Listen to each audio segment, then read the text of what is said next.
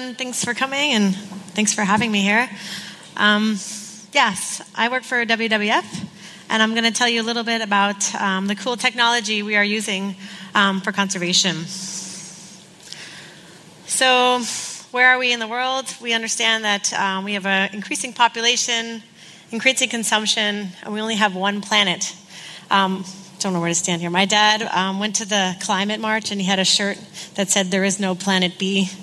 Um, haha. So there's only one planet, and basically, um, the goal of WWF is threefold. We have a mission is, um, based on three pillars.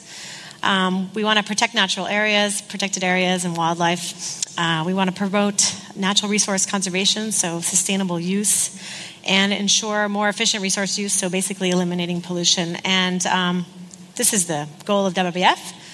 And you might be wondering what peanut butter has to do with that, and I will explain in a little bit. Um, WWF works globally. Um, the map in front of you, every dark gray country is a place where we have an office or representation. And every orange area is what we call a terrestrial priority ecoregion. And the blue areas are the marine ecoregions. And today I'm going to tell you I'm going to tell you about four different projects um, that we have around the world, and the stars are represented there. Um, we're going to start with coastal East Africa and Mozambique. Then we're going to go to the Democratic Republic of Congo in Central Africa. And I'll show you some cool videos from the Northern Great Plains in the United States. Um, and finally, um, an example of a cool project in Malaysia, Sabah. So, this is my awesome title. I came over um, to Germany from WWF US, and I stayed because they gave me this really great title. It has 43 letters in it. I'm a Satellitenfernerkundungsspezialistin. It's the first word I learned. People love uh, hearing me say that. And what does it mean? Well, I'll break it up for you. German words are all together. It involves satellite, remote, far away, exploration, specialist. So that's what I do, basically. Um, and I, um, I observe the Earth. I explore the Earth um, primarily with satellites. But as I'm going to explain, there's a lot of new technologies now that enable us to go beyond just satellites. We have drones, airplanes, kites, you name it. Um, so, remote sensing, where does this come from? Um, it's actually an old science. Uh, one of the pioneers of remote sensing in the 1880s um, was this French gentleman who attached a camera to a kite. Um, and the kite had some sort of fuse system, and it would take photos. And this is one of the first remote sensing photos from that kite. Pretty amazing for 1800s, right? So, um, seeing something from, from so high up. A couple years later, we had um, some Germans in the game. I don't know if you can see this cool photo um, somewhere in Western Germany. I don't know if you've noticed what's on the edges of the photo. Um, it's the wings of this Bavarian pigeon corps. With the advent of small cameras, I guess your first GoPro, um, they were able to basically tie them to these poor pigeons and have them fly around, um, and they would take photos. So these are really like the first uh, attempts at remote sensing, which is um, basically seeing something from far away, from above, from a new perspective.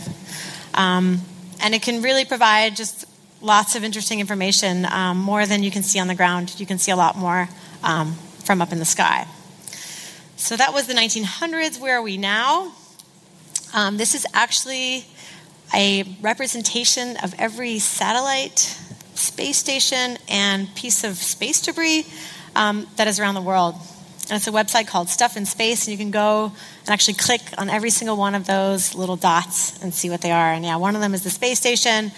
There's um, tons of satellites, communication satellites, GPS satellites, optical satellites, which I'll show you. Um, all that stuff is floating up there, and some people like to track, I guess, where everything is. Um, yeah, so we've come a long way. Let's just wait till that video ends. Mm-hmm. So, where are we now? Um, these are some of the newer satellites that are being launched. I showed you a big one next to a small one. And this is a, a, launch, a video launch from the International Space Station. And this is a company called Planet Labs. Um, they've actually created these tiny satellites that are the size of a toaster. Um, they use basically cell phone technology, and a bunch of guys in a garage in Silicon Valley, and they made these satellites um, that they launched from the International Space Station, and they launched like like 80 to 100 of them. And um, their goal is to image everywhere on the Earth um, every day, because once they have like 80 or 100 of these guys in space, they'll be able to basically position them everywhere um, and basically see the Earth. And so this is the astronauts taking the pictures of that um, launching from the International Space Station. So we've come a long way from cameras on pigeons. Um, now we have these nanosatellites. So yeah, they're about this big. And just imagine that when you can take a picture of anywhere on Earth every day, you can start to look at changes. You can start to look at a lot of um, interesting things. Sorry. And what do we have now? We also have cell phones, right? Um, we have cell phones with integrated GPS. Um, this is an example of a project we have in Zambia where we've um, given these smartphones uh, to some local farmers and taught them how to use it, and they can basically put data into a system. This is an example of a agricultural monitoring system. We're helping people implement new um, conservation agriculture methods, and they document how much they planted, what's there, um, if there's been any baboons or hippos or elephants coming and ruining the crops and so on. And we can chart that all in real time. So when our guys in Zambia hit send, the data pops up on our map. Right, so these are the new technologies that are really enabling us to connect to our world um, and to see what's happening. Um, and that's what makes me a remote sensing specialist. Is I sit in front of a desk most of the time, um, and I can see all these things remotely. And we also take, um, we do go back to the old, um, I guess, the old methodologies. But this is a photo I took from a kite that's me with the kite, putting it on there. I attached a GoPro to this kite in Zambia, and you can see our car hiding in the shade over there. Um, and it got pretty high up to about 100 meters. Um, and we're looking into new ways that we can use kites um, basically to fly in places where you have a lot of wind, where maybe a drone might get taken away. Um, and you don't need a permit to fly a kite. Anybody can fly a kite. It's really simple technology. Um, so these are some of the cheaper ways um, that we can take photos of what's on the ground. So, yeah, that's me and the kite. so, um, yeah, the satellite part of my job um, involves using satellite imagery. And um, this is a cool project in Mozambique where we are mapping actually what's underwater. So, in Mozambique in 2012, there was a new protected area implemented. It's the largest marine protected area in Africa. Um, and it's in central Mozambique and it's called Primeiras and Segundas because it has a set of, well, first and second islands, which I guess was what they looked like when they were discovered. They called them the first set of islands and the second set of islands. And you can see them here along the coast of Mozambique. Um, and they have fascinating wildlife, um, lots of interesting species, lots of coral reefs. Um, the thing there is that these little islands, they're really tiny. If you go on Google, actually, you want to look at that island right here. If you go on Google, um, this is what it looks like so you have the coast there, and then you have these kind of pretty rough waters and these tiny little islands with reefs around them. And um, the issues there is that you have um, lots of people depending on fisheries um, there, lots of poor people, there's lots of conflicts with other fisheries and so on. And the idea is that we have this new protected area, we have this new park, but in order to manage a park, we need to know what's there.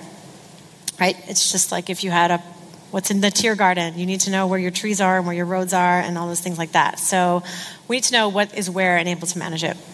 So that little island up there, that's called Ilha Mafamede. And this is what it looks like with a two meter resolution um, satellite image from Digital Globe. Um, that little bit on the top is an island, and that whole area is the coral reef around it. And I'll just zoom into that island. Um, that's what it looks like. Um, and you can see that photo. It's a pretty barren piece of land. There's a little lighthouse right there, and there's kind of barely any trees, and it's really in the middle of nowhere. Um, so it's pretty tough for people to get out there. Um, it's really hard for our staff to live there and so on. So we need to get a better view from space. As you can see around this island, we have some seagrass and there's some coral and so on.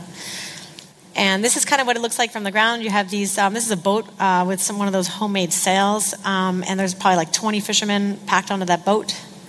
Um, it's a very labor intensive work. Uh, it's a very rough place to survive, um, but that's what these people um, depend on, right? So we took the satellite image, and then I had a really clever student from uh, University of Lund um, go around in a boat. She hired a boat with these guys, and um, the top photo there, I don't know if you see, there's something called a glass bottom bucket. It's got a, it's a bucket with a glass bottom on it, just like it sounds. And you put it down into the water from the boat, and you can take photos, and they look like the photo on the bottom. And they went all around Isla Mafamede, you can see here, and they measured the depth with a sounder um, and all the different types of habitats that they saw. And basically, from that, we can determine from the satellite imagery, we can actually measure depth. And this is because, as you know, corals are photosynthetic organisms. They live in clear water, so the light penetrates, meaning that the satellite can actually see through the water, and we can see the coral that's at the bottom of the, the ocean, basically. So this is a satellite-derived bathymetry, and um, you can see it in 3D on your right. So you can actually see the corals that are slightly shallower than the than the sand around it, and it's really cool for basically figuring out what's out there. So we've mapped the habitats, all these different kinds of reefs and vegetation. Um, and just to show you what the um, nautical charts look like, if you've ever been a sailor on a boat, you get these charts to help you navigate. And um, the chart is really bad. It was made in 1847 or something from the British Admiralty. It's super out of date. And what we did is we took that um, information from the satellite image and we were able to update the nautical charts. So now we can um, basically safeguard these reefs now against any shipwrecks. Nobody has any excuse not to see this uh, reef on the map. So that's just one example of how to use satellite imagery. Um, next, I'm going to show you um, what we do with lasers on a plane. And this is some airborne um, imagery. So, a plane mounted laser is another way to collect information on forests. And this is basically there's a laser sitting on a plane, it shoots um, the pulse into the forest, it bounces around, and it comes back. And you can measure that.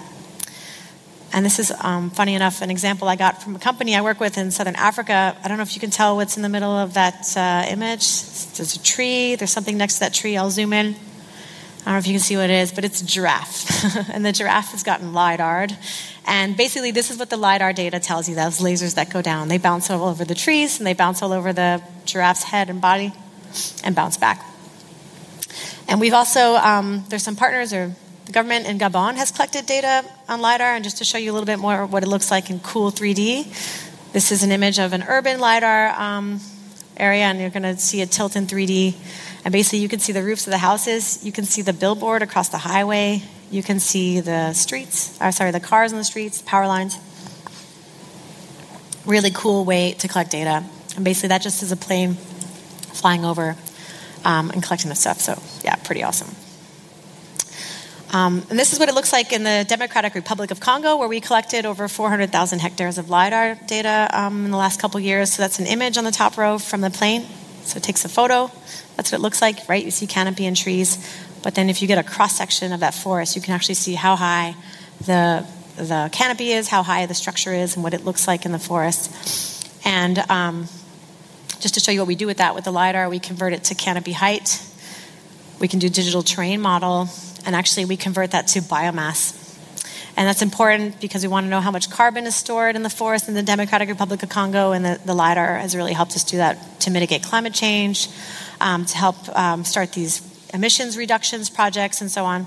And so we've provided the Democratic Republic of Congo, of Congo with a national carbon map, which has just been the report has just come out last week. So um, we've mapped all the forests in the Democratic Republic of Congo, over 2.2 million square kilometers of forests at one hectare resolution, we can tell you how much biomass is in it and how precise or accurate that is.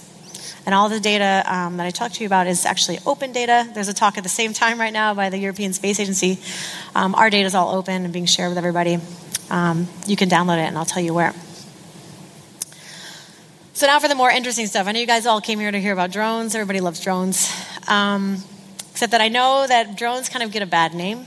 A lot of times when you hear drones, you think Obama is bombing ISIS or something, or um, you watch an episode of Homeland and Claire Danes is the drone queen, and um, you know everybody thinks they have missiles on them, but they're just drones are not all that bad. And I just want to say that I like to call them drones. I don't like to call them unmanned aerial vehicles because I'm a woman, and so everything I do is unmanned. So I think we should just call them drones. Um, and so there's actually lots of different applications to drones. There's not just bombing ISIS and, and killing people. It's, um, there's a huge science and research component, which is what I'm going to talk, talk to you about. You might have heard of um, some goods delivery. Amazon is delivering stuff with drones now. You can order something. and in Washington, D.C., I was there last month. They actually have a robot that goes on the street and delivers your package. Um, so, totally autonomous package delivery yes, clearly military and law enforcement, um, medical equipment delivery, right? You can deliver medicine to where people need it, um, trafficking and navigation, obviously, following people. And of course, all those cool photos and videos you see from drones, um, that's a big part of the drone industry. But I'm going to talk to you about um, some cool, innovative ways that my colleagues have used drones. So I use drones a lot and they make nice photos, but um, my colleagues at WWF have done way cooler stuff with the drones. So, um, and I'm going to tell you about this interesting problem we have here. It's in the northern Great Plains, so it's the large area in the central US, iconic landscape of grasslands and so on. And what you have are these species called the black footed ferrets, and they're incredibly cute. And they always look into the camera when they take their photo. Um, you'll see them in the video. They're just super, super cute. Um, but believe it or not, these guys are carnivores. They eat prairie dogs. And prairie dogs are considered um, like the chicken nuggets of the Great Plains. They're just the tasty bits that everybody wants to eat. Um, the problem is that the prairie dogs got sick. There was a plague, and they all got really sick. And then when there's no prairie dogs, there's no ferrets. So um, the issue was is that to save the ferrets, you had to vaccinate the prairie dogs. How do you vaccinate the prairie dogs all in the middle of nowhere? I'm going to show you in this video. But the thing is, the vaccines, what they did is they had to put it in this peanut butter that the prairie dogs would eat. And so that's the why finding the right peanut butter is important. Apparently, it can't be chunky, it has to be smooth. Um, and so I'm going to show you a video right now about um, about my colleagues and how they're using drones to basically save the black-footed ferret. This is an awesome video. Black-footed ferrets were thought to be extinct two different times and have been on the Endangered Species Act for a long time, and a, a lot of people are working to recover them. Ferrets are an obligate predator of prairie dogs. That's the only place they can live and survive is on prairie dog colonies. Probably one of the biggest obstacles to ferret recovery is plague because it's highly lethal to both prairie dogs and ferrets, and it can wipe out thousands of acres of prairie dogs in just a few weeks. If we don't protect their prey base, the prairie dogs, uh, they would have nothing to eat anyway. Uh, so it's important for us to find a way to manage plague in prairie dogs as well as ferrets. So we developed the vaccine first, and then we started looking for baits that we could deliver it to prairie dogs. And we put peanut butter into it as an attractant for the prairie dogs, as well as mix the vaccine right in. It takes maybe more than 10,000 acres of prairie dogs to support what might be a viable ferret population. And the objectives under World Wildlife Fund and all the partners that we work with is to remove the black-footed ferret from the endangered species list. But if we're going to start treating thousands of acres, we have to find a distribution system. And our best idea so far is a unit that will distribute from ATVs, sort of a hopper that will drop one pellet straight down and then shoot one to the left and shoot one to the right 30 feet simultaneously. And I've been able to treat about 50 acres per hour on an ATV. And then the other idea came up with using unmanned aerial systems. There's a lot of places I imagine that are going to be not ATV accessible, and that's where this little guy is really going to show its true worth. So we have load the correct amount of um, pellets. Uh, we'll put the hopper on. We'll we go ahead and click into autonomous mode, and then it takes off and does its uh, mission. We're about 60 feet up, flying at about 20 miles per hour. So you can watch it go down a transect line on the computer, so we get to see exactly what's going on. So uh, every one second, it will drop a pellet. Right. So they eat the baits, and that immunizes them against the disease. This project has involved so many collaborators the molecular biologists that created the vaccine in the first place, all the field partners that have helped us. I think it's something like 30 different agencies involved in this project. We've talked a long time about how we would deliver millions of baits to prairie dogs. And so it's been great to see these people get together and really figure out how we could do it. This project fits well with the mission of World Wildlife Fund to use the best available science to achieve our conservation objectives and to bring back the endangered black-footed ferret. So pretty cool, right? I bet you never thought of that. um, so yes, that's the great thing with, with drones right now. Oh, thanks. You can clap. um, yeah, so those are our colleagues at uh, World, Fund, World, Wildlife Fund US, um, where I used to work.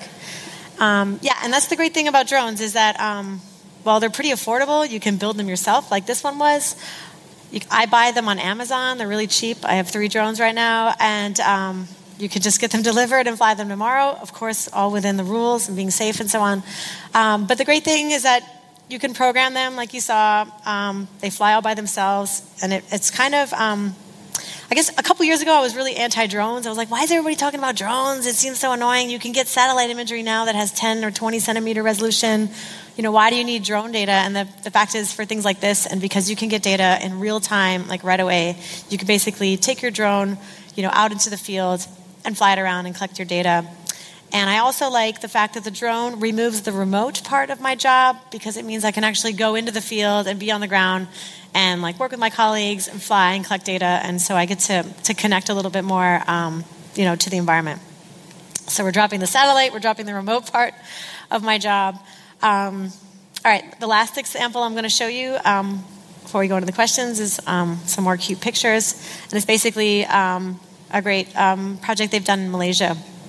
These are the orangutans. You know the orangutans, they live in the forest, they live in nests up in the canopy.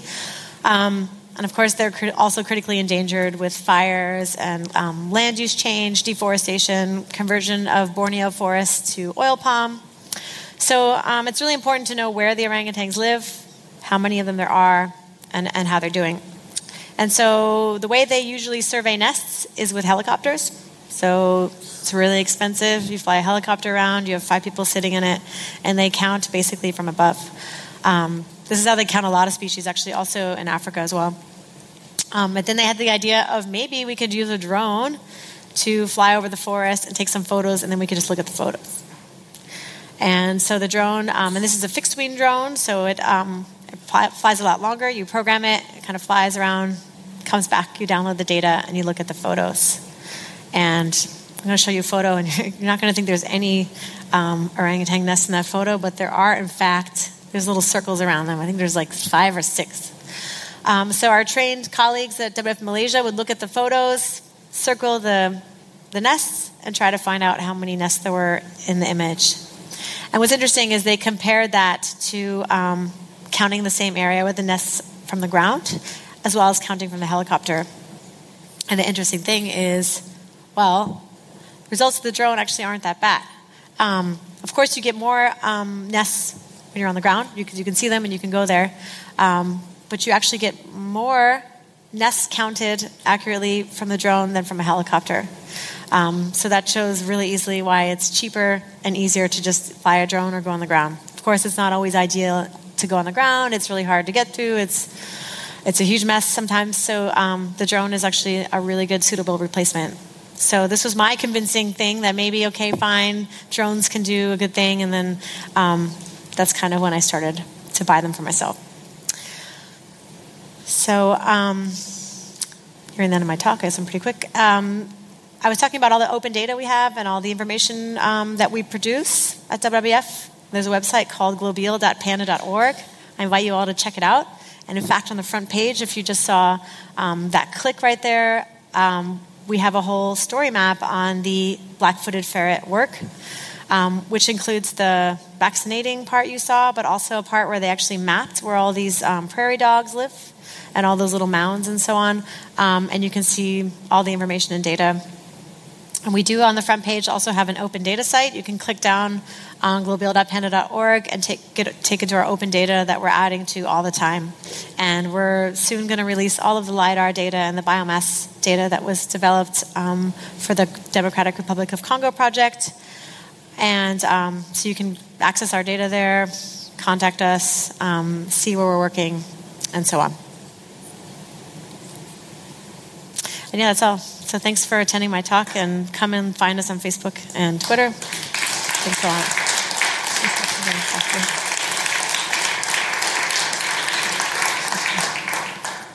So, thank you very much.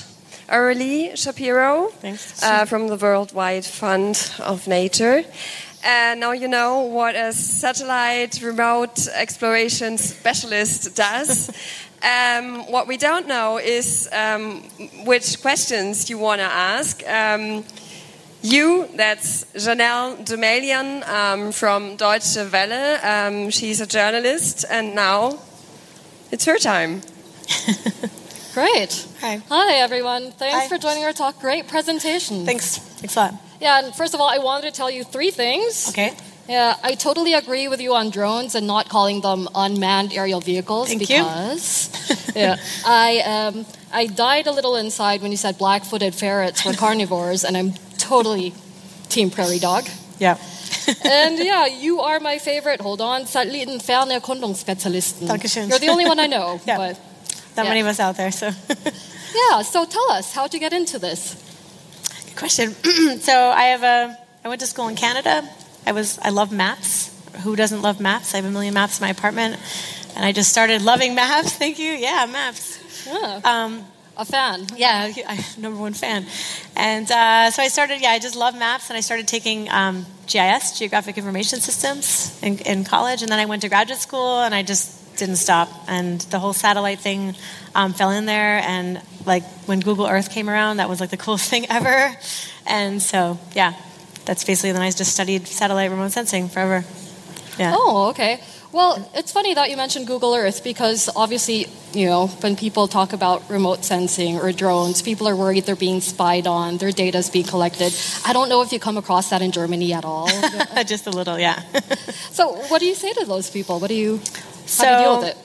It's actually more of a problem with drones. You're right. Um, so with satellite imagery, most of the time you can't see anybody um, doing anything. You can't recognize anybody. Um, but there is a lot of drone laws, and you're not supposed to spy on people.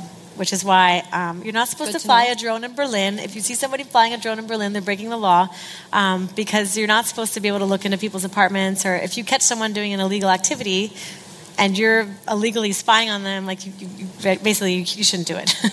so um, yeah, there is that issue um, in Germany and in Zambia where we flew. We actually asked for permission for everyone. Anyone who want, doesn't want to be seen by the drone, go into your house. Um, and if you do, yeah, if you don't want to have your video taken, that's how you do it. But um, yeah, in, in Europe and in, in Germany, it's an issue. We don't need permission from the black-footed ferrets or anything, so that's good. Um, but yeah, it's something it's something to consider. Yeah. And do you find that it's a challenge getting acceptance for this kind of tech when you're on the field? Um, people love all the drone stuff. They go nuts. Like there's photos of me with like a hundred kids in Zambia, like going crazy about it. They think it's a robot. Um, people are just, I think, naturally attracted to cool robotic stuff. Um, so for that, they like it. And also, you're talking. About, we were talking about Google Earth. What does everybody do when they go on Google Earth? The first thing they do is they look for their house, right? Like everybody does that. And Although so we know how our houses look like. We never know what it's from. And they're like, oh, look, my, my car is there. Um, so when I went to when I went my first time to Mozambique, um, we brought printed out photos of these high resolution satellites, like that coral reef image I showed you, and everyone was immediately, oh, there's my house, like, oh, that's where I live, and there's my village, and and they were like just super interested in it, and they actually. When I told them they could have the posters at the end, like I had the posters in my hand, and they ripped them out of my hands, and I got paper cuts, like on all four fingers. Like that's how much they, they wanted these maps. So, um, so for that, I think it's like hugely acceptance, and they just love to see it. And even you could be in the most remote place in Africa, and like people will draw on the sand or they'll draw on the dirt. Like this is where my house is, this is where the river is, and this is where I go. And when they see that on a satellite image, like they understand it. It's actually really cool. Huh. So I think it's actually really easy to, to get it accepted. Yeah. No, that is really cool. But you Yeah. mentioned paper cuts on your hands, but that's probably not the biggest job hazard you've ever faced. No. being a Satellitenfernerkundungsspezialist. I'm just going to toss that in. Keep on keep on saying it. It's fine. Yeah. So, what do you say your biggest challenge was? oh, in the far. field. Yeah. Um, well, there's been many. Um, being asked for bribes all the time is always a hard one. Don't pay bribes.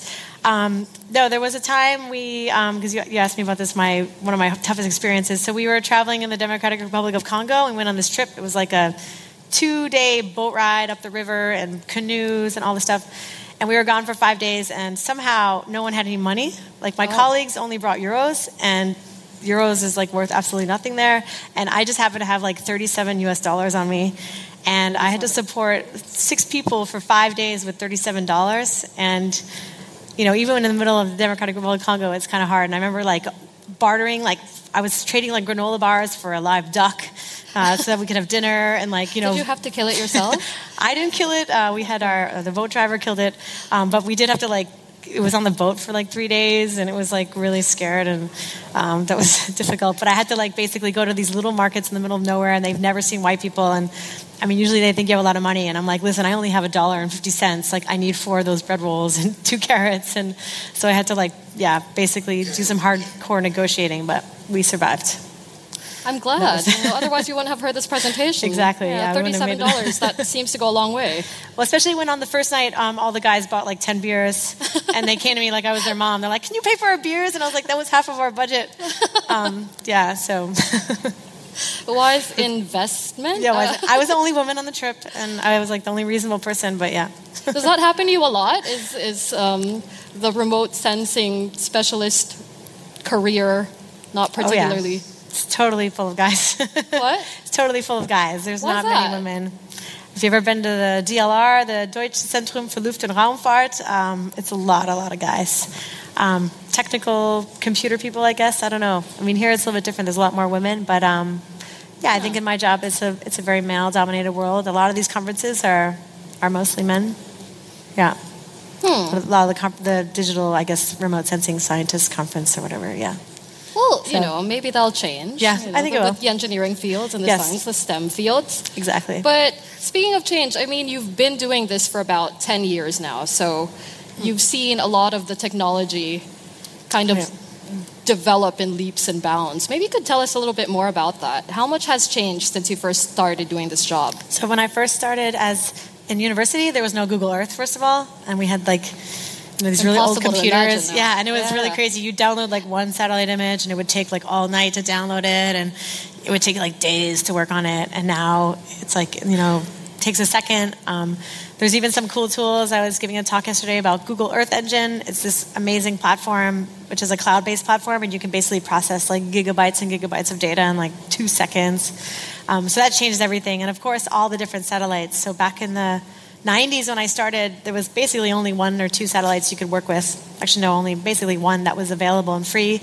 And then now there's like more and more satellites, and every year they get higher resolution and higher resolution. And like, I remember the first high resolution satellite image I saw. Um, we had some imagery of Florida, and um, where I worked at a previous job, and you could see people were playing doubles or singles tennis, and that just like blew my mind. You could see on the tennis court, like in the image, if there were two people or four people playing. Oh, wow. And so that kind of was like winning? Or you couldn't see who was winning. Yeah. scoreboard? But it was that, that was like pretty amazing. And when, when like that whole revolution happened with all those commercial satellites, that kind of like that literally changed everything. I think so that made everything, um, yeah, just way more insane. And it's Wow. only gotten better. And so now, and that's the thing is, a lot of these spy satellites. I'm sure there's lots of even higher resolution out there. But now, with these little satellites, like I showed you for Planet Labs, yeah, you can see penguins, you can see walruses, you can see animals now. Um, yeah, we've seen elephants in some of the imagery. We've seen some hippos and stuff, and that's. I totally recognized a giraffe, by the way, from that one slide. I knew it was a giraffe. You knew it was a giraffe? I Okay, knew. good. I did. Not everybody does. Yeah. Yeah, but um, so you're talking about all the you're talking about all the advantages that have been achieved through the use of this technology. But have there been any limitations? Has it really all been great? Hmm, that's a um, that's a good question. Has anything been great? Um, what's bad? You mean, or like, yeah, what what hasn't been achieved? What can't it do, What can maybe? it do? Okay, Yeah. yeah. So everybody wants to find species. They want to count tigers with satellite imagery. You can't do it. The tigers hide under the trees. Um, Oh. a lot of other species do, and everybody, people at work ask me all the time. They want to count species with satellites. You can't do that. Um, I probably can't tell you what types of trees there are.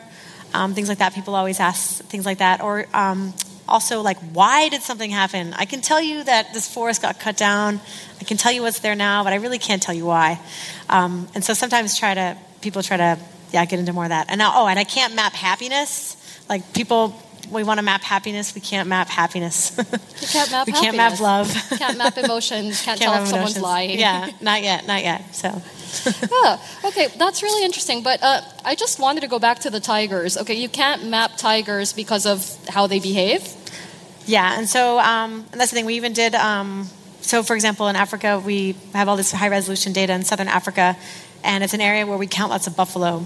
And the satellite passes over at 10 in the morning, and I'll tell you where most of the buffalo are at 10 in the morning. They're hiding under the one little bit of shade that's Oh, in the okay. savannah. So, um, so that's why when the if an animal hides under something, like you're not going to see it, and so we can't see really through trees, and we can't see under trees. So when yeah, when those buffalo come out under the water or whatever, or in the floodplain, and they um, you know they drink or whatever, then we can see them, but we can't. It's from above, so you can't really see like around things. I mean, to Yeah. be fair, it seems it seems okay to assume you can only see what's there Yeah. or what's, What's visible, immediately yeah. visible. Exactly. So Yeah. But where would you like to see the tech go from here? Um, definitely more affordable and more accessible. So um, we still buy a lot of satellite imagery, and it's kind of expensive. Um, I mean, it's a difficult thing. I know it costs a lot of money to make a satellite and launch it.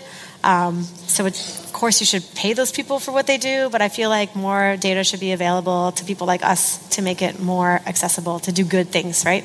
Um, I don't mind charging, like, the Pentagon should pay for money. Um, the National Intelligence Agency of the United States should pay, for, sorry, pay money for satellite imagery. Don't let those people pay, but I think that people like us in civil society and people that are trying to do good should not have to pay a lot of money, or they shouldn't be limited by what's um, what's available. And then the only thing that um, is also still a little bit limiting, I guess, is the when you fly a drone, you have all that data. It's actually it takes like days to process the data, and that should go faster. We should be we should be better than that. Um, so yeah, so I'd like to basically see yeah more. what slows it more- down? Sorry, like what? It's just like our computers are limited, I guess. Still, like it's just these really. Mm. It's computing power. It's computing power. It's just like you know, I click the button and I go home and I come back the next day and it's still running. Um, I feel like that should be that should not be a problem these days. We should we should um, Oh. have like more powerful computers like that. But um, yeah, I just like to see more more access to data and um, also the sad thing that's happening is a lot of countries are prohibiting drones. They get scared of them, right? And then of course people do stupid things with drones all the time someone flew a drone into an airplane in Lusaka, and so now you can't have drones anymore. And those stupid people need to stop flying their drones around airports and let people like scientists fly drones legally and safely, um, you know, and basically good for good. So I think it's really important that we have, we try not to have too many laws against drones because that's unfortunately limiting people before they even have a chance to embrace the technology or work with it. But isn't regulation then key to sort of limiting the bad human behavior around drones? So in the say? yeah, exactly. I mean, you do have to limit um, the bad behavior. Like, I go on, fa- I'm on a like some drone group on Facebook, and these people they fly over like cities and people and beaches, and like you're just not supposed to fly over people. Like you could kill someone when your drone crashes. Um, there's so many people doing bad stuff, and they're so like they're just spreading it around on on the internet. Like that's bad. What the U.S. does is that anybody who has a drone needs to register with the FAA, and they need to like take a small class. And um, basically, if you're sitting at your house and someone flies a drone over you, you can complain, and they'll say, "Oh, well, there's four people around you who have d- registered drones. Let's see if one of them did it." And so you can kind of have a little bit more control and stuff. So I think that's actually a good thing. And I think most people who buy um, a drone on Amazon, like my drone, came with no directions. Oh. There wasn't even a book. Um, they just sent you to YouTube, and Oh, wow. um, and I've crashed it a million times. So Did like, you watch like a couple of tutorials? yeah, I watched like I like watched a video and I was like, oh, I don't know, I played video games before. How hard can it be? But um, it's Yeah. actually really hard. Make and- drones, it's the same. yeah, exactly, and it's uh, it's actually gonna be really dangerous. There was um, I saw some show where like the propellers can actually like slit your throat, um, so you can hurt people with drones, and um, especially when they get really big like that. So um, yeah, so you've got to stop doing stupid stuff with drones and like teach people more. So. I'm teaching my colleagues, my um, social media colleagues, and we have the digital, um, our photographer colleagues, how to safely fly drones and what good practices, and always fly with someone else, and you know, not out of sight and all that kind of I'd stuff. like to learn. Maybe Yeah. you know. I'll do a drone class. We just have to find somewhere where we can fly it because you can't really fly it in Berlin like legally. So yeah. well, you know, I'm sure we'll figure that out. yeah, exactly. But- fly it inside. Yeah, you're talking about lots of people having access to drones, and a lot of the conversation around sensors is just how ubiquitous they've become and how they will continue to become ubiquitous. Yeah. So, we a- are we actually looking at a future where everyone can be a remote sensing specialist, or everyone will be one? That's a great question. Actually, yeah, if you have a drone, you're basically a remote sensing specialist. so as soon as you take a picture of something from far away and use it, that's exactly what you're doing. So um, yeah, maybe everybody will have my title in a couple of years. so, I can also be a Satellitenfernerkundungsspezialist uh, without any of the training. exactly. Just go on Amazon. Just pick one up. Yeah. That sounds like a great idea. I think we should open up the floor to questions in a while, but first I wanted to know why was the peanut butter blue in that video? That's a great question. I was like, the the, the prairie dogs aren't going to eat it if it's blue. Yeah, it's, I have it's no been a idea. while since I've had a jar of Skippy, but you know, I think Pretty it sure had to blue. do with the vaccine that was in there, but yeah, it was really weird it's a to chemical where reaction. Yeah, that's really Yeah, strange. I don't know. Maybe the explanation was them. something like ferrets like blue, uh, or the prairie dogs like blue. I will write to um, Christy Bly and from the video. I and I will must ask know. Her. yes. Yeah, Since I could, doesn't look very appetizing. I wouldn't eat it. Maybe I don't. Thank you. So yeah, does anybody have questions for Aurélie? Ooh, yes, one. please. We're almost there. Oh, she's super excited. Look, Yeah. she's I like, come outside. she's probably a please? Satellite Inferno Yeah, it's probably it's probably my fault. I may have done that too early. Yeah, surprising everybody. All right, I think that's better. So, Hi, my name is Samira Hayat. I am actually um, doing my PhD with drones. I'm a communication engineer, so that's why I'm Cool. really excited Nice. to hear all these really nice applications that you talk about because basically in my field I feel like we are not given a lot of applications. We are really excited to develop drone systems, but we don't hear too much input from you know those people who are really interested in this technology because as you said people are scared of drones, you know. Um, yeah, um, hopefully I will talk about that more in my um, speech tomorrow. But my question is are you um, maybe considering um, working with uh, some research groups about that? Because, like you said, there's uh, the time when you're doing your um, visual coverage of an area, and at that time maybe you can't find the buffaloes or something like that. Then you can maybe consider using thermal cameras or something like this. So, kind of a technology that is maybe developed already by researchers and maybe can um, make it faster for you to, you know, perform all what you want to do. For example, you said it's really hard to kind of analyze the uh, pictures that you get. And maybe this is already there because we already worked with this and we might have something to support you. Similarly like for example um, if you want to go into the forest uh, like you said it's harder to find the target the tigers because they're hidden. Maybe you can have the drone technology already developed specifically for this kind of missions I have a second question as well. Sure. okay, let's let's do uh, the I'm first question first and then forget. the second question. Um, okay. So yeah, so I only showed you just a limit of some of the technologies. Um, when I fly the drone as a satellite remote sensing specialist, I'm interested in mapping.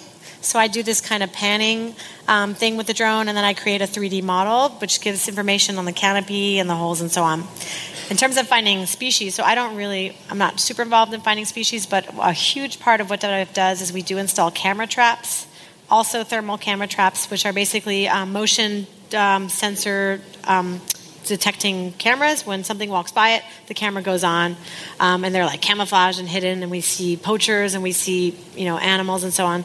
So we do use a lot of that, and we use crowdsourcing a lot of times to identify. Um, we put these videos and these pictures online, and crowd people, anybody, citizen scientists can come and say, "Oh, that was a poacher," and "Oh, that's a chimp and not a gorilla."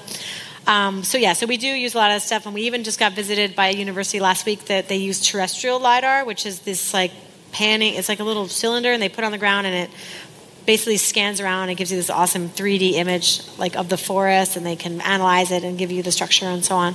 Um, so yeah, so we do use a lot of different things for for for species and, and for all these detections. And um, a big one right now is the um, sound, um, taking old smartphones and putting them up, and then they detect sounds and they can test uh, birds and which species are there and how many species are there, and also hearing gunshots of poachers and so on. So I only gave you a snippet of the technology, but yeah, there's a lot, and we do we work a lot with universities. Um, I was just at Duke University last month, um, where actually I went to school, and we had a drone conference, and there were about 50 people there from all around, and we're building a lot of machine learning um, projects and so on. Um, and we work with Humboldt University here, um, Eberswalde, lots of universities um, all around. But you can contact me for more ideas and more collaborations, I guess. But you have another question, right? So yeah, so so that's a that's a whole universe. Yes, the whole universe. Um, just for orientation, who else has a question? Okay, so one, two, three. You know, okay. Oh man, now I'm sorry. Three I asked people, so many so questions. Just keep it short, okay? I this is a very short question. As you're working with this WWF, um, what do you think is going to be the effect of using drones when you have like this ecosystem with birds and all? Because we experienced that birds were really threatened by these drones when we were flying them. So that's an excellent question because um, the company that makes my drone has like a YouTube channel, and um, I get really crazy when I see they have these drones that like fly right over elephants and right over giraffes, and the giraffes are all running away, um, and that's terrible. They're like terrorizing these animals with drones. Um, so we don't do that. When I fly the drone, I fly it at like 200 meters high. You can barely see it, and you definitely don't hear it. Um, but elephants are particularly scared of drones because they sound like bees, and elephants are scared of bees. Um, and it's actually pretty dangerous. If you scare 20 elephants, and there's a village nearby, those people are going to be really upset when those elephants come trampling their houses and stuff. So um, part of the things, some of the things we discussed at this conference at Duke was actually some of these things like um, people were waking up bears with drones, right? They're like, oh, look, a hibernating bear. Let me just fly this drone in this Oh, cave God. and um, wake it up. And it, it stresses animals out. Their heart rate goes up. Um, and this is part of this stuff of like people should stop doing stupid stuff with drones. Is that I don't want to see people like, yeah, buzzing over a giraffe's head with a drone and so on. Um, there should really be like a community of practice or like kind of some smart guidelines on what you should do. And you shouldn't fly over people either. I was in Malta for vacation, sunbathing, and this drone was flying over my head, and I find that to be really annoying. Um, I think drones should be really like for like far out in the in the wildlife, away from people, um, away from things that they can damage, and try to be as remote and as non-invasive as possible. So Okay, next question. Oh wait, you wanted, you also, should, Janelle had a follow up no, with that. no, it was actually just more of a dumb comment.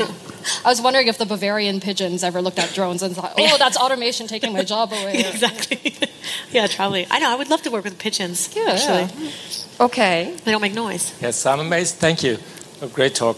And I'll tell my daughter about what a Fernerkundungsspezialistin can do. um, He said it good too. a question for her, maybe. Um, what was the most ex- unexpected thing you found um, mapping with drones? Wish I asked that. With drones or just in general? Um, Just- just general imaging. so with the imaging, so there was one time um, uh, somebody called me up from our Sri Lanka office, and they're like, "Hey, there's a banana plantation in a national park." And I'm like, "There's no way there's a banana plantation in a national park. It's a national park. It's like Yosemite. It's like, you know, any national park." I'm like, "This is impossible." So um, I bought some images, like some old images, and then I bought a new image from like I don't know a couple months ago, and there was a banana plantation in the national park. Um, and this is a park where there's elephants, um, there's like these fishing cats, there's all this cool species, and this is a national park. What was crazier is that someone said they saw like the Dole logo on there, and we're like, no, Dole is not getting its bananas from a national park. Well, guess what? Dole um, had a subsidiary who planted a banana, like a big banana field. I can show you the images, huge banana fields in this national park. Um, but the great thing was that we brought the images to, to court, and they like we were able to shut down the plantation, and it was all over the BBC News. You can read about it. Um, so that was kind of unexpected. I was kind of hoping that I wouldn't see a banana plantation in a national park. Wow, how that happened even? yeah, I don't know. They like, yeah, don't ask. Things happen. Um, yeah. next question. Hi, my name is uh, Felix. At the moment, I'm trying to go uh, to be a remote sensing specialist as well. yes, yes. Um, uh, a simple question: Is the WWF? Are you doing some projects in Europe at the moment? Yes, we do. Um, so we have offices all over Europe. Um, and our Germany office actually does a lot of things in Bavaria. Um, we have offices in Dessau, Stralsund, Ostsee, and everything. Um, so we do do a lot. Um, you might have read about the wolf. We're doing a lot with wolf conservation, lynx conservation. So, in, in sense of remote, of remote sensing at the end. Oh, remote sensing specifically. Um, I've helped a little bit with. Um, we're doing some fishing analysis in the Ostsee, so we used some data. We worked with the DLR actually to use some data to look at fishing nets. Um, people that might have been abandoning their fishing nets and they kind of float around. Um, you can see them, and also um, we do track fishing vessels. You might have seen the, some of the stuff coming out of um, the Google Ocean things, but we have data that we can track boats and see where they are and see if people are up to fishy stuff. no pun intended. Um, if people are doing illegal things, so we do do some uh, remote sensing in Europe, and um, and I. I talk with the French office um, that we have France because I'm also half French, um, and we do do cool work in French Guiana, which is technically Europe. Um, So yeah, just happens to be in South America. But yeah. okay, next question is over there. Yeah, you know the game. It's cool. so it's always about standing up. And hi, Aurélie. Thanks for the talk, and Thanks. I'm really excited to have a conservation tech talk here also. Um, and I'm wondering, people are networking a lot, like global innovation gathering. We have all these innovation hubs, startup labs, maker spaces. Is there anything um, for you know conservation and tech, or tech for conservation that works in a similar way, or is that something you should we should have, or what do you think? How do you network globally? That's a good idea. I don't think we have anything like that because I'm sure um, a we can probably make really cool drones. Um, we actually had a, um, a, school. I think it was a high school or young school, Hochschule in Berlin, um, tried to come up with a, a solar powered drone so it could fly further, um, which was really cool. I'm sure there's lots of cool stuff that can be done with camera traps. Um, so those camera traps, for example, like I worked in um, I worked in the United Arab Emirates, the UAE. Um, there's a park there that I was working with, and they got to go set up these camera traps, and you got to walk for like eight hours in the hot sun and carry like 20 kilos of water and stuff to go set up these camera traps. And to, when the battery dies, you got to go back and get them. And I'm like, why hasn't anybody figured out a way to like I don't know, make it more Wi-Fi connected or things like that, or deliver them with drones or something, or find a better way. Um, to basically then sending these poor interns, they're interns that we send out there and they sweat and die to death. Um, but I'm, i think there's a lot to be done. Um, that's a like yeah. I don't know that much about it, but um, I'm sure there's lots of like cool technology. Some of this, those acoustic monitoring things that I was telling you about, like with the old cell phones, like that's someone's cool idea. Um, but I'm sure there's a lot more. Yeah, let's organize something. Any oh, other questions? Yeah. so it's it's your chance. We still have time. So if any, anybody wants to repose a question or anything, then it's your time. I'm sure I couldn't have covered all of them. if uh, no one has another question, no. I'll ask another. So in your description, it mentions that you're doing your PhD. Um, you read my description. I read your description. Um, so I mean, it's a personal question, so feel free to avoid it. but um, I'm wondering, you know, how that works for you is, is combining science and, and applied conservation and actually working. Uh, and not, you know, going the usual route of doing your master's, your PhD, working, and kind of getting it all yeah. together. How does that work for you? So, um, yeah, cool question. So I, I did get my master's right after my university degree, and I had applied for a PhD program actually at the University of Maryland, which is a killer remote sensing school. And um, I think I was like 21 years old, and I was like walking around this school, like visiting, and all the other students were like older and had kids and stuff. And, and I just had this thing in my mind. I was like, wait, I'm going to be 25 when I have a PhD, and I will have never worked like a day in my life, like a full time job, like not counting like waiting tables. Um, and I was like, okay, and I had like our internships or something, and I was like, I think I need to get some experience of like what's really happening in the world. Because plus the stuff they were studying was just like totally ridiculous. We went into the forest with a rifle and we shot at the trees, and then the bits of the trees came down, and then you collected them and you compared the chlorophyll to what you got in the satellite image. And I was like, that's great, but like, what does this do for anybody? Um, it didn't really like I didn't see the conservation perspective. Um, so I got a job at uh, the National Oceanic and Atmospheric Administration, which is the American Ocean Service, and we did this. That's where I did a lot of the coral reef underwater stuff. And I learned so much there, basically like how to order imagery and like how much it costs and and how to present at conferences and how to write articles and like all that stuff was so useful and I think more than I would ever have learned um, in a PhD. And um, and also, like one thing, when you take our gentleman uh, Kundung analysis, when you go to class at university and you study remote sensing, they give you these beautiful images that never have any clouds. They're from like Boulder, Colorado, or like San Francisco, and you're like, oh wow, this is so easy. It's great. I can just you know click here and like I can analyze my image. But in the real world, there's clouds everywhere. and There's shadows and there's like all this other garbage, and it's like impossible. And they don't ever teach you that. And so like I think that's where the real world was. And so my first job, I remember I actually spent six months like drawing drawing around clouds because we didn't have a method to remove them. And then you had to put the cloud and then move it over because that's where the shadow was, and that's how you got rid of the clouds and shadows like all by hand. Oh wow! And um, so I think like that was actually really important. And I decided to get my PhD because um, I work a lot with Humboldt University here in Berlin. Um, they have a great geomatics program, and I was just kind of meeting them, and like we had, I had all these ideas, and um, actually the drone stuff and the the Congo stuff is kind of part of my PhD. So I'm basically publishing papers and doing it um, while I work. I don't have enough time to do any of it. It's going to take me forever. But um, when I do get the time, like it's actually really cool to be able to do uh, real sciencey stuff and publish articles and stuff. But what the Humboldt loves is that I'm like one of the few people that actually has like applications, right? They have all these guys sitting behind computers that make algorithms, but we can actually use them. Like the stuff that I make, you know, we put it on Globil, and people actually use the stuff, and we can apply it, and we can see what works and what doesn't work. Um, so it's actually kind of a cooler I think, way to do science. So I would say it's really important to get a job first and see what's out there before going back to school. Yeah. Someone else had a question? Or no? Oh, yeah. Uh, all right.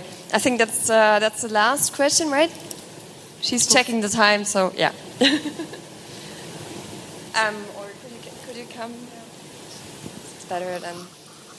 Hello, I would like to know. Um, I mean, all the uh, uh, all these images you take and all the data they are um, in, in, the very end they serve to conservation of nature. So when you see an infraction like the, the banana plantation you gave us that example when you see uh, things like that they are reported to the government or, or they are uh, given to the press or how do you proceed so yeah, it really depends on the place. Yeah. And, what are the results? Governments react. They uh, yeah. close uh, things down, like that plantation you said.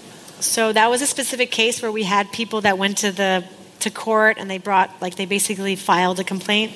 Um, but you're right, it really depends. Um, so I work in the Democratic Republic of Congo, which is actually the least democratic country in the world, and um, they don't want to know that they don't want anybody to know that uh, people are doing bad things. And we need to be really careful, especially we have offices in these countries. So it's really difficult. If I go and I'm like, hey, look, the government did this horrible thing, um, you know, here in Congo, and, and, you know, and my office is there, we could actually put them in trouble or put them in danger. And so it's a little bit of a balancing act. There's a lot of countries where it's really difficult, and we need to be really careful. Indonesia is another one um, where we, we can't just go out there and say that, oh, you guys are cutting down all your forests and putting oil palm plantations even though you can see it on Google Earth. Um, they, we have to be really careful about that. So it's a lot of like working with the with the local offices, and the local offices are the ones who are in touch with the government and who can kind of massage or help us determine what is allowed and what is not allowed and what's going to get us into trouble or not. So we have to be really diplomatic.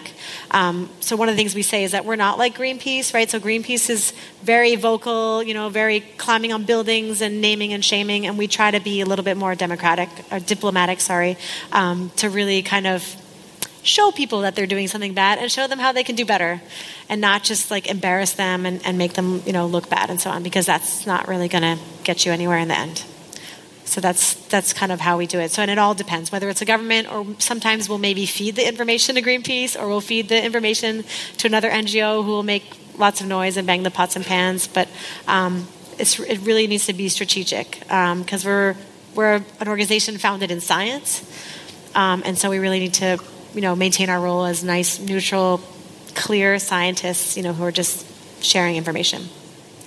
So I hope that answers your question. That sounds really pragmatic. Yeah, we try. but I guess Suzanne, we're out of time. Yeah. And yeah, um, maybe. Well. yeah. Okay. I think we are in time, and uh, that's that's perfect. Um, thank you for the big. Um, I lost my words. Sorry. Thanks for coming. Thank you for, for the big talk, and thank you for, yeah. for your questions. Thank you for your questions. Oh, yeah. uh, Janelle, that was Janelle Dumalaon from the Deutsche Welle. Um, working as a journalist. Uh, thank you, Aurélie um, Shapiro, um, for your talk about your satellite work. And uh, yes, and now I want to uh, announce the thank parties.